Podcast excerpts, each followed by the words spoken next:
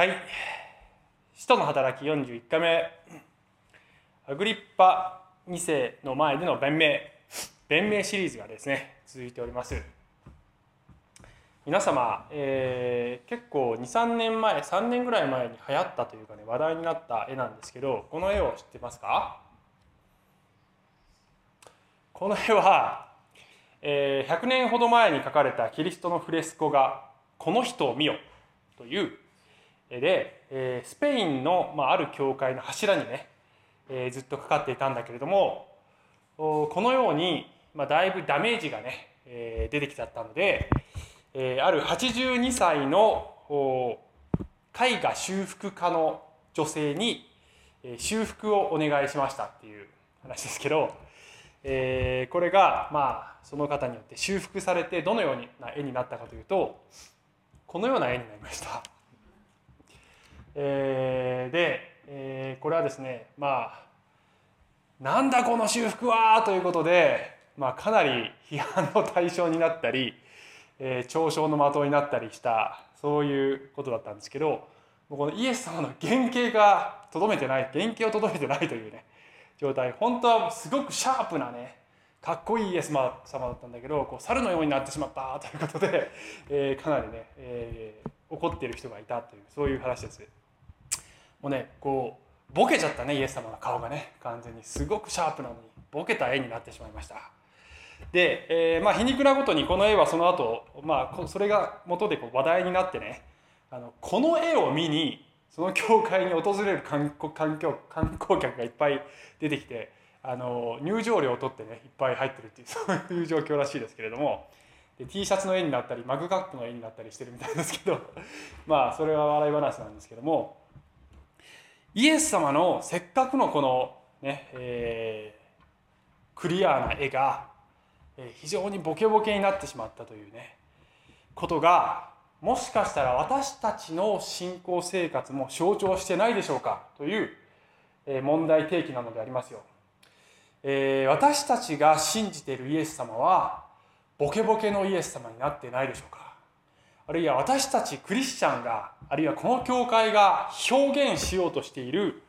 イエス様の姿は、えー、クリアでシャープなイエス様をちゃんと表現しているのかそれともボケボケのね、えー、原型をとどめないようなイエス様になってしまってるかなってしまっていないかどうかということを、えー、自問したい。そういうメッセージであります。そして、えーね、ポイントは真理をぼかすのはやめましょう。真理はそのままで聖書が語っているままの福音を聖書が語っている通りのイエス様を信じそしてそれを表していこうじゃないですかということを訴えたいのであります。えー、さて、えー、今までの話が、えー、どういう話だったかというとまずこのパウロはですねエルサレムで神殿を参拝していた時にえ群衆からこの言いがかりをつけられて暴動が発生しましたっていう話をねまあしました、え彼がこの違法人を神殿に入れたじゃないかということで彼はあ、ね、訴えられたわけです。そしてそこからこういろんな人の前でパウロはどんどん弁明をするという弁明シリーズが続いていて最初はユダヤ人群衆に次はユダヤ議会で次はローマ総督ペリクスの前で、え、次はその次に来た、ね、2年後に来た新総督フェストの前で、え、そして、え、今日はまた別の人の前で弁明するんですけどこれがアグリッパ王様というね人でありますアグリッパ2世という人ですねでこれはあの福音書を読むとねイエス様が生まれた時にイエス様を殺そうとしたヘロデ大王という人がいるんですけどそのヘロヘロデ大王のひ孫にあたる人であります。で、えー、これはどういう展開になっているかというと前回はねこのローマ総督フェストの前でね弁明したでしょ？で、えー、カイザリアという場所で、えー、このローマ総督フェストがいるんですけれども、えー、そこにこのユダヤ人の王様であるアグリッパ王と妻のベルニケという人がえー、まあ、表敬訪問訪問してご挨拶に来ましたというところからね今日の話が始まるんですよね。で、えー、そこでこのフェストという人はちょっと今日のカバーしている範囲が長いので、えー、文章を全部ずらーっと出すとあの眠たくなっちゃうので少し漫画風に今日はアレンジしてたんですけど いろいろ工夫してるんですよ僕もね。でこのローマ総督フェストがいやこれねパウロという囚人がいるんだよと前の総督の代からね引き継いでるパのこの囚人なんだけども、えー、ユダヤ人の指導者指導者たちに暴動の首謀者として訴えられているんだけれどもどうも調べるとそういう罪はないみたいなんだよねということをこのフェストがユダヤ人の王様のアグリッパに、えー、相談をすると。でさらにこのフェストはねこういうふうに言うんです。いやただねこの彼と言い争っている点は、えー、彼と言い争っているっていうのはこのユダヤ人のこの宗教指導者たちが、え、パウロに対して何をこう申し立てているかというと、え、このね争点は何かというと彼ら自身の宗教に関することであってまた死んでしまったイエスというもののことでそのイエスが生きているとパウロは主張しているんだよねなんかそれが問題みたいなんだけどもっていうことをフェストがユダヤ人の王様のアグリッポにアグリッパに言うんですね。でこれからフェストはパウロを、ね、パウロはカイザルローマ皇帝に上訴したのでローマに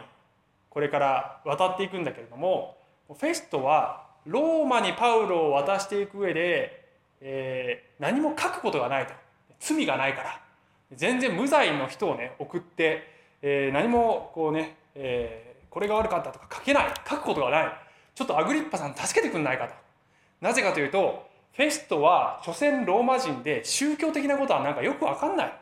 イエスという人物が問題みたいなんだけどそれが何がそんなにねこう起こるのかよくわからん。アグリッパさんあなたならわかるんじゃないですかということで、え、アグリッパに相談を持ちかける。アグリッパはああじゃあ私もちょっとその男に会ってみたいということでえー、この3人のところに、はい、3人揃ったところに、はい、パウロさんが引き出されてきます。で、パウロは、えー、以前からいろんなところで弁明しているように、ここでもまた、えー、同じ弁明ね、まあ、ちょっと言葉は違いますけど、基本的には前もしたことのあるような弁明をします。つまり、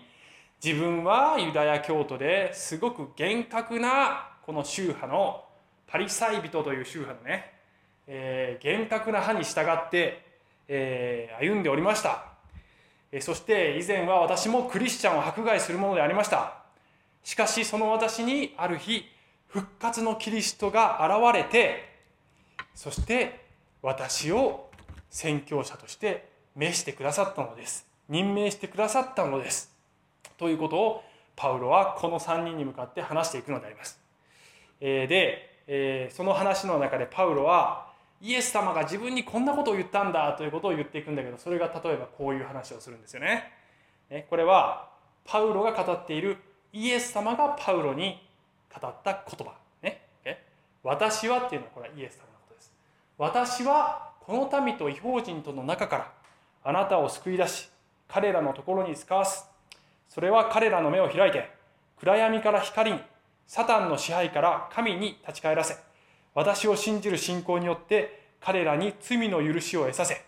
性別された人々の中にあって御国を受け継がせるためなのためためであるとイエスは私に現れて言ったのですとパウロはこの人たちに、え、話をしていくというね場面なんです。で、え、ご覧の通り、え、このパウロはね相当な問題発言をしています。え、彼はイエス様のことを知らない人はね、え、目が開かれてませんと暗闇の中にまだいるんですよとそしてサタンの支配の中にいるんです。というふうにその当人たちに向かって言ってるわけですね。この人たちあなたたちはまだサタンの支配のもとにいるんです。イエス様イエス様が言ったとパウロは言うわけですね。で、えー、この状況を想像してみてほしいんですけどこの人たちは、えー、権力者たちなんだよね。でパウロはその前に出されている囚人なわけです、ね、で囚人のパウロが、えー、あなた方はまだ暗闇にいて目が開かれていません。って言った時に彼らにとってみれば何を言っとるんだこいつはこいつはと、えー、こっちが勝ち組。パウロはどう見ても負け組なわけです。このシチュエーションからすればね。勝ち組の我らに負け組のお前が何を言うのかと。で、え、この人からこの人たちから見れば特にこのフェストという人はローマ人ですからね。特にこのフェストとかから見ればね所詮このパウロが言ってるキリスト教みたいなものは、えー、外国の宗教の中の内部論争ですよ。内部論争。で自分とは無関係だし、えー、基本的にたくさん世の中にあるたくさんの宗教の一つでしょっていうそういう目でしか見ていません。当然のことながらね。で、えー、そのねこういう話を切々と訴えるパウロに対して今度はフェストが何というかというとこのパウロの話を途中で遮って、えー、フェストは次のように言うのでありますね。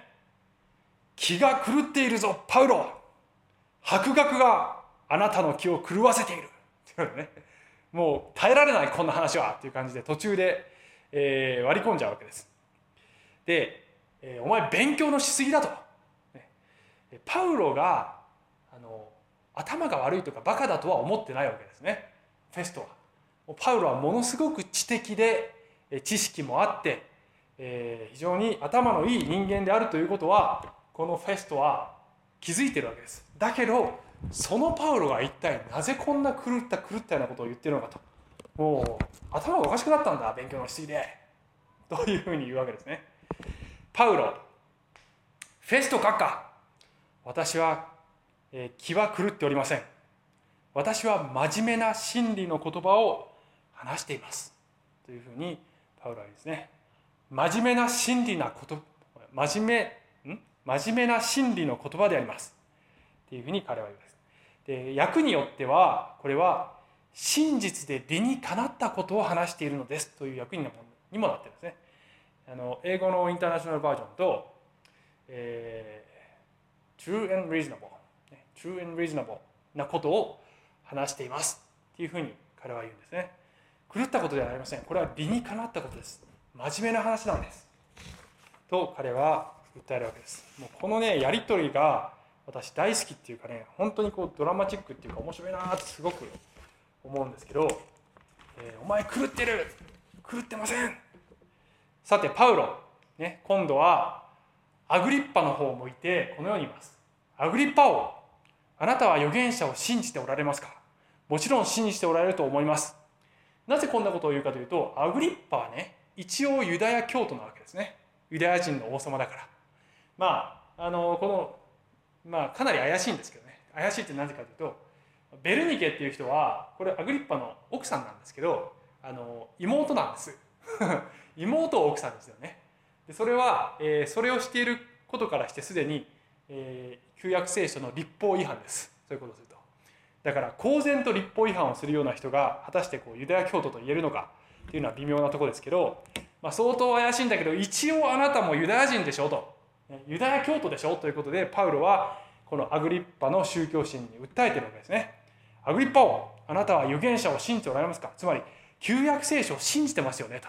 このイエスは旧約聖書の予言の成就として来られた方なんですよということを言ってるわけです。それに対してアグリッパはあなたはわずかな言葉で私をキリスト者にしようとしているのか、え、皮肉で返してるんですね。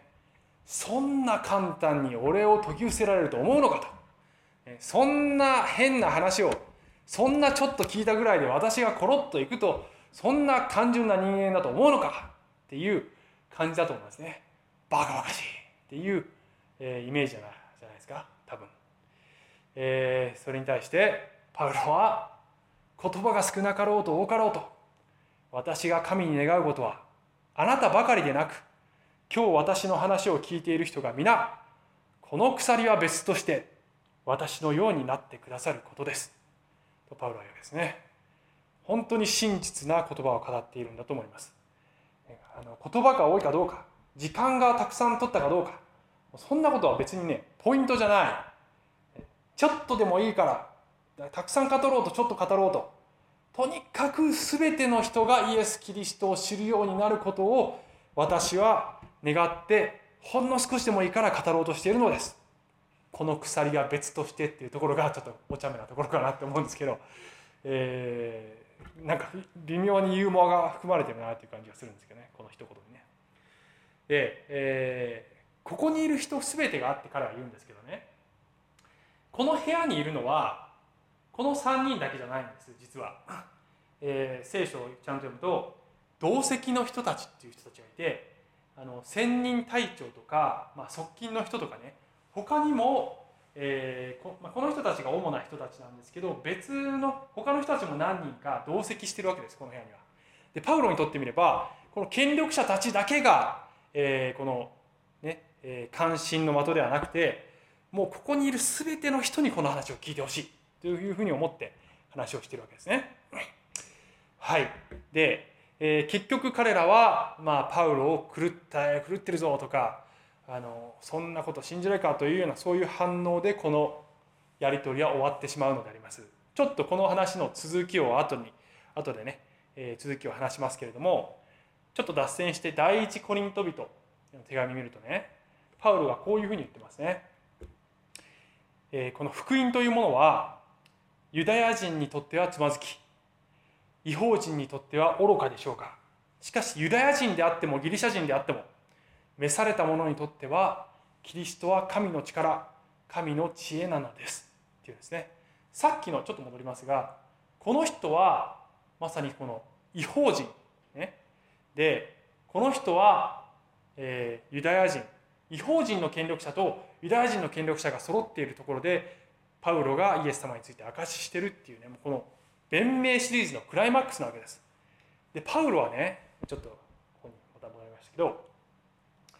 違法人はごめんなさいユダヤ人はイエス様なんてこんなの、えー、つまずきの石ありえない偽物のメシアとしか思ってない、えー、違法人から見れば馬鹿げた話にしか思え思われない。だけどいずれにいずれであってもイエス・キリストによって呼ばれそして救われた者にとってはキリストは力なんだよと。神の知恵なんだよどんなに愚か者呼ばわりされようともキリストは救われた者にとっては神の知恵だということが分かるんじゃないですかというふうにキリストイエス様じゃなくて、えー、とパウロは言ってるんであります。さらにパウロはこういうふうにも言いますね、えー、私はあすみません。これはこの予言の言葉を引用して神様の言葉をパウロが引用して言ってるんですけど私は知恵ある者の知恵を滅ぼし賢い者の賢さを虚しくすると旧約聖書に書いてあるじゃないですかとペテロは言うんです。間違ってばっかり。パウロは言うんですね。えー、またこの世が自分の知恵によって神を知ることがないのですというふうにも言いました、えー、教育を受けた人さっき出てきたような教養のある人たち、えー、いっぱいいろんなことを知っているしいっぱい情報も持っているような人たちが神様を知ることがなくてそうでない人たちが神をこの世の弱い者たちを神は選ばれましたとパウロはこのコリント人への手紙で話すんだよね。で、えー、この私たちもですねこの神様を知るためにもうたくさんいろんな本を読んだりいろんなねことを調べたりいろんな、まあ、インターネットでもどこでも情報があふれていて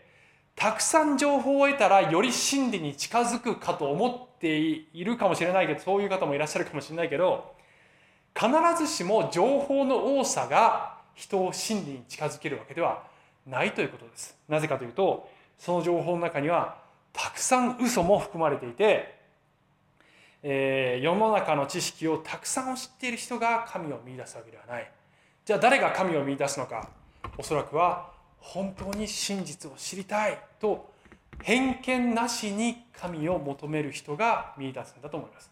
まあもっと正確に言えば神様に見出されると言った方がいいかもしれません。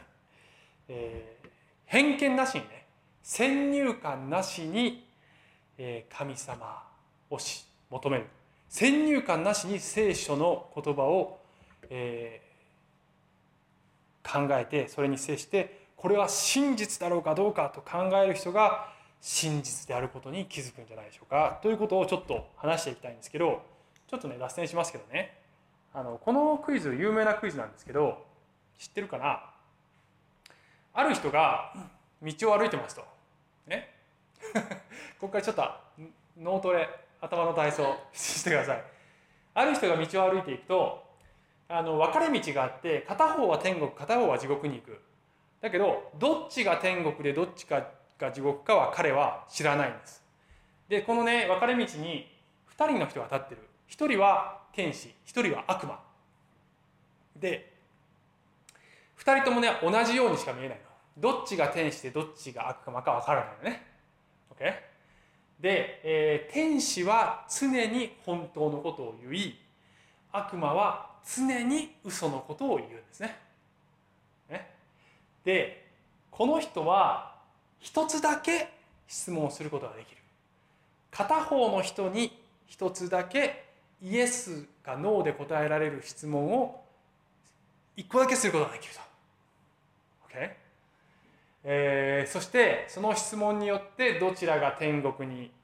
行く道なのかを彼は知りたいんだけどもどういうふうに聞けばそれが分かるのかというクイズなのでありますね。で、えー、皆さんが答えを見つけるまで待ってると えー、ね、礼拝がちょっと持たないので 答え言っちゃいますけどもあの、ね、難しさは分かりますよね。要するに片方どっちかどっちかに「こっちは天国ですか?」って聞いたら天使だったらそうですよって言うし悪魔だったら違いますよっていうだから普通に単純に質問してはあのどっちかは分からないわけですよねじゃあどういうふうに質問したらいいかというと答えはこうです、ね。えー、片方の道を指して「こちらが天国ですか?」とあなたに質問したらあなたはイエスと言いますか？と聞く。どちらに聞いてもいいんですね。そうすると、えー、もし聞いたのが天使だったらば、えー、こっちに行ったら天国ですかとあなたに質問したらあなたはイエスと言いますかって聞いたら天使だったら答えはイエスでも聞いた相手が悪魔だったとしたら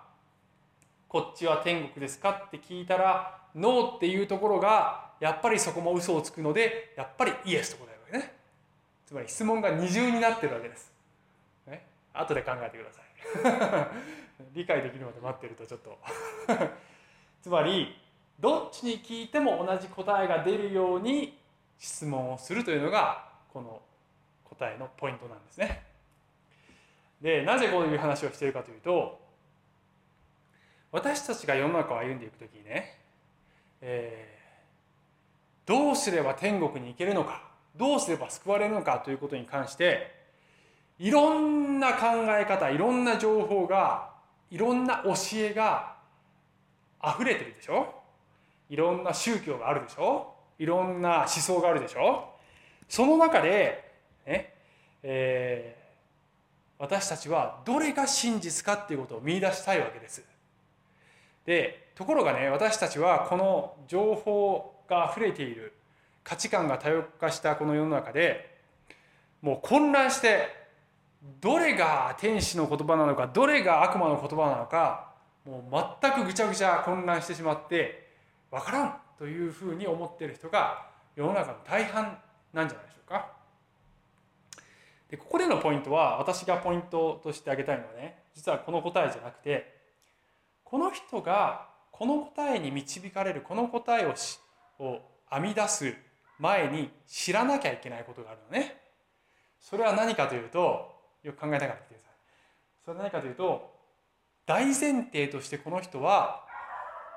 嘘と本当が世の中にはある。ということを彼は知らねばならないのです。ね、わかりますか？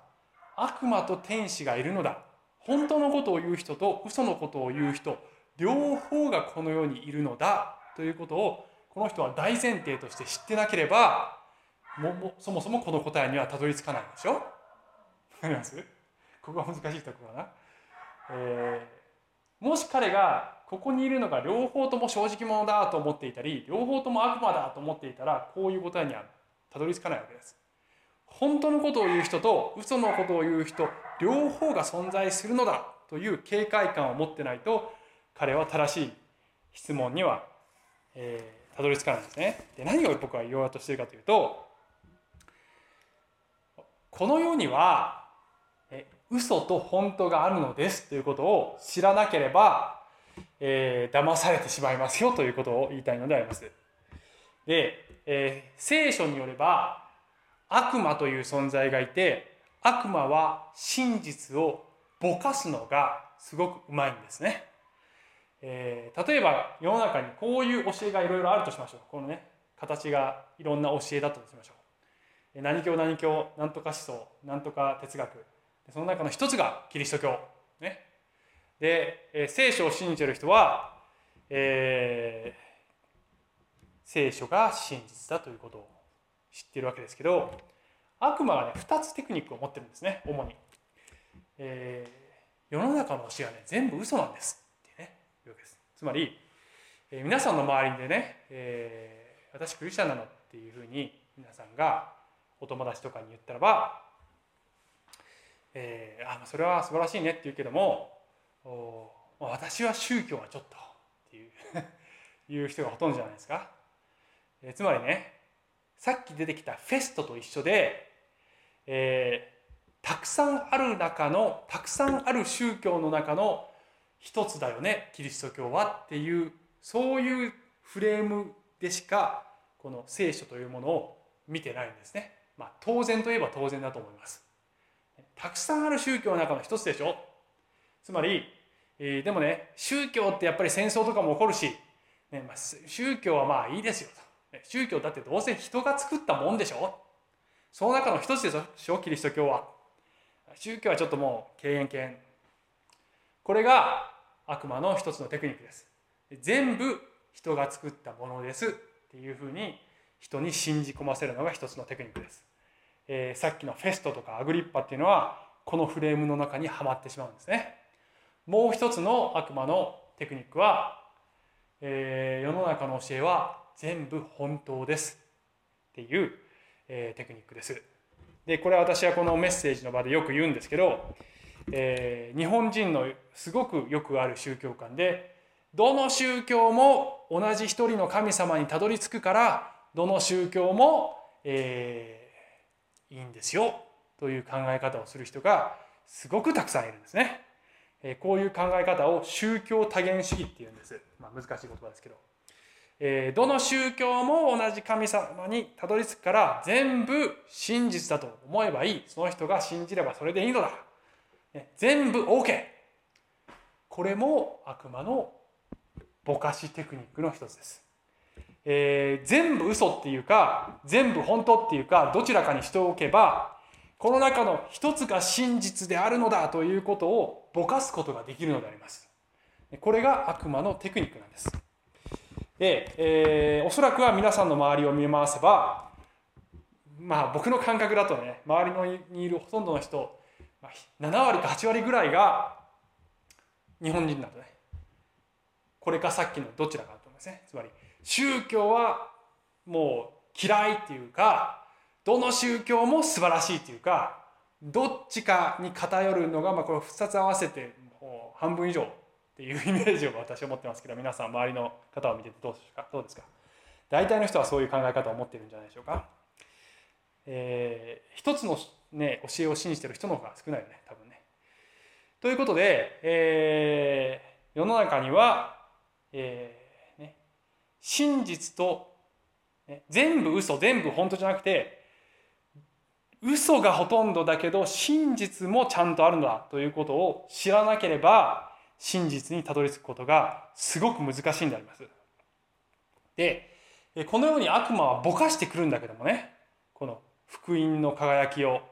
イエス・キリストという像をこのぼかしてくるんです。だけどそれに対してパウロは、パウロのメッセージは非常にシャープですよね。もう反応はいろいろ、えー、嘘つき呼ばわりされたり、狂ってるって呼ばれたり、そんなこと簡単に信じられるか、アホじゃないのっていうような反応をされても、どんな反応が返ってきてもパウロがしたことは真面目な真理の言葉をただひたすらに語っていくただ本当にイエス様が自分に現れたその真実だけを歪めずにどんな反応を受けてもただ真実をひたすらに語っていく。これがパウロのやったことでありそしてこれが私たちもするべき取るべき態度なのではないでしょうか。さて、えー、先ほどね、えー、先ほどの話にちょっと戻りますけどパウロと3人の権力者がここにいましたね。その後で、えー、この人たちみんなねその部屋から出るんだよね、えー、もうその話し合い終わり、ね、みんな出ました。でさっき言ったように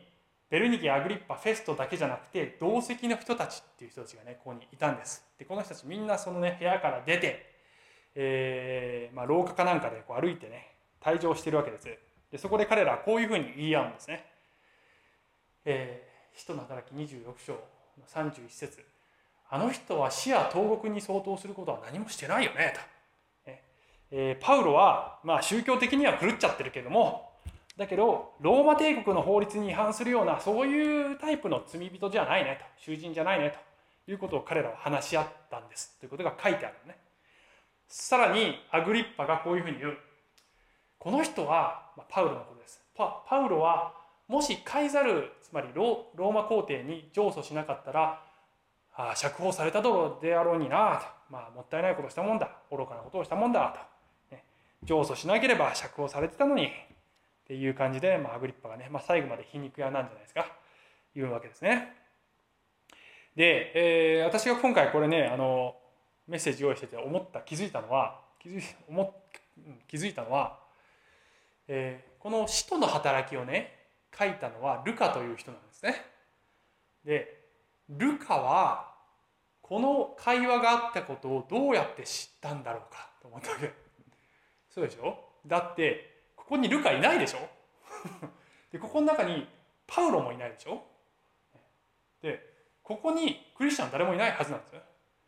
でだけどルカはこういう会話がこの後であったんですよってこう書いてるわけ。でなぜルカはそんなことを知ってんのって話ですよね。でルカという人は、えー、想像で物を書く人ではなくて綿密に調査をして、えー、このキリストの記録とか使徒行伝を書いた人なんですつまり確かにそこでそういう会話があったということを誰かが証言したのを聞いて、えー、パウルカはこのことを書いてるはずなんですよね言ってること分かりますか？ルカが使徒の働きを書いた時にここにいた誰かが、ね、こういう会話があった。アグリッパがこういうことを言ったんだよっていうことを後でルカに証言してるはずなんだよね。えー、そうでなければルカは書き得ない、こういうことね。つまり、ルカがキリストと、キリストと弟子たちについて記事を書いているその調査に対して協力的な人がいて、もっと後でだよ。協力的な人がいて、その人がこの時のことを証言したつまりおそらくはこの同席の人たちの中にそういう人がいたということが想定されるんじゃないでしょうかね。で、えその人がクリスチャンになっていたという可能性は大いにあるのではないでしょうか。えこれは想像の範囲をね超えません。はっきり記載されてるわけじゃないから。だけど、えこの中の誰かが、ね、私がまああのこうだったらいいなって思う想像はこのなこの人たちはパウロが話してる話を聞いて狂ってると思ったけどこの中の誰かの中にはパウロの話を聞いてこの人本当のこと言ってるわこれこれ嘘だと思えないって思った人がいたのではないでしょうかね。えー、大いに十分にあり得る話じゃないかと思います。でさっきパウロが話してた時に言葉が少なかろうと多かろうと私が神に願うことはあなたばかりではなく今日私の話を聞いてる人が皆私のようにイエス様を信じてくれることですってさっき会話の中であったんだけど彼が言ったようにこの中にパウロの話を聞いてイエスを信じた人がいた可能性があったのかもしれません。まあ、想像は想像の範囲を範囲を超えないけどね。えー、何を言いたいかというと結局あの聖書に接してそれが真実かどうかを見極めようとしたらこれはたくさんの宗教の一つでしょうとかそういう先入観を取っ払ってここに書いてあることこれを告げてきた人たちこのことを証言した人たちは真実を言ってるのかどうかという視点で聖書を読むときに真実だと思う。真実に違いないということに気づくんじゃないでしょうか。私はそう思います、えー、でね、えー、ちょっとまとめに入っていきますけど、はい、まとめに入っていきますが。じゃあ私たちの信仰の私たちの信仰の確信は何か。信仰の確信とは何か。それをさっきのねフェストという人がまあ意味軸もうまく表現してくれてます。さっきフェストはねこういうふうに言ったんですね。一番最初に彼はこういったこういうふうに言ってました。この死んでしまったイエスというもののことでねそのイエスが生きているとパウロは主張しているんだけどねとフェストはアグリッパに言ったんですけど彼にとってはイエスは単に死んだ人。まあパウロが生きていると主張してるんだけどね、まあ、死んでるよねっていう世界です。イエスが死んでいるか生きているかということが私たちの信仰の確信なのであります、えー、イエスが十字架にかかったことは事実。その十字架がかかって死んだままなのかそれとも復活して今も生きておられる方なのかイエスかノーかなんですね。で多くの人が、まあ、キリスト教もいい宗教だねって言いながらもう、ね、イエスにもノーにも立たないっていう立場を立つ立つ人そういう立場に立つ人がいらっしゃるんですけどそれはないんです。生きてるか死んでるかどっちかなんですね。で聖書は全ての人がこのクエスチョンに答えなければならないと言っています。イエスが死んでいるか生きているかあなたはどう思うのですかという問いを全ての人に聖書は投げかけているんです。私が投げかけてんじゃないよ。聖書が投げかけているんです。そして私たちはイエスは生きておられる。イエスは今も生きている。イエスは今私たちの人生に対して影響力を持っている。今世界を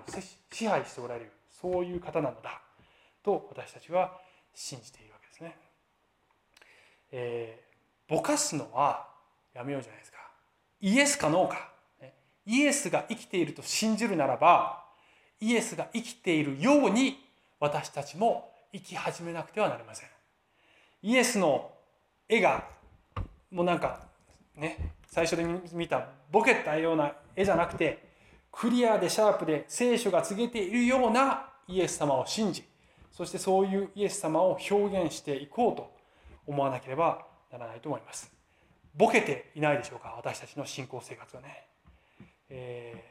ー、最後にこのね御言葉を読みます、えー、パウロがこういうふうにも言ってますね。ユダヤ人は印を要求し、ギリシャ人は知恵を追求します。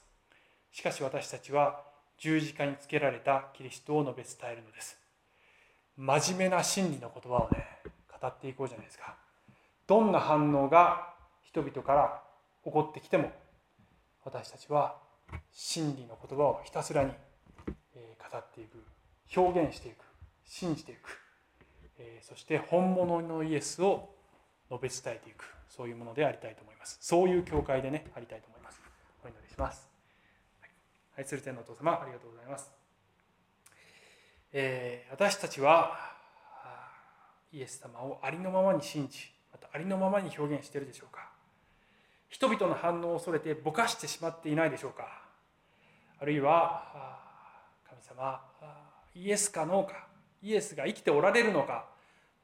死んでいるのか生きているのかどっちか分かんないようなそんなクリスチャンライフを送っていないでしょうか。あなたが生きていると信じるならばどうぞ私たちにそのように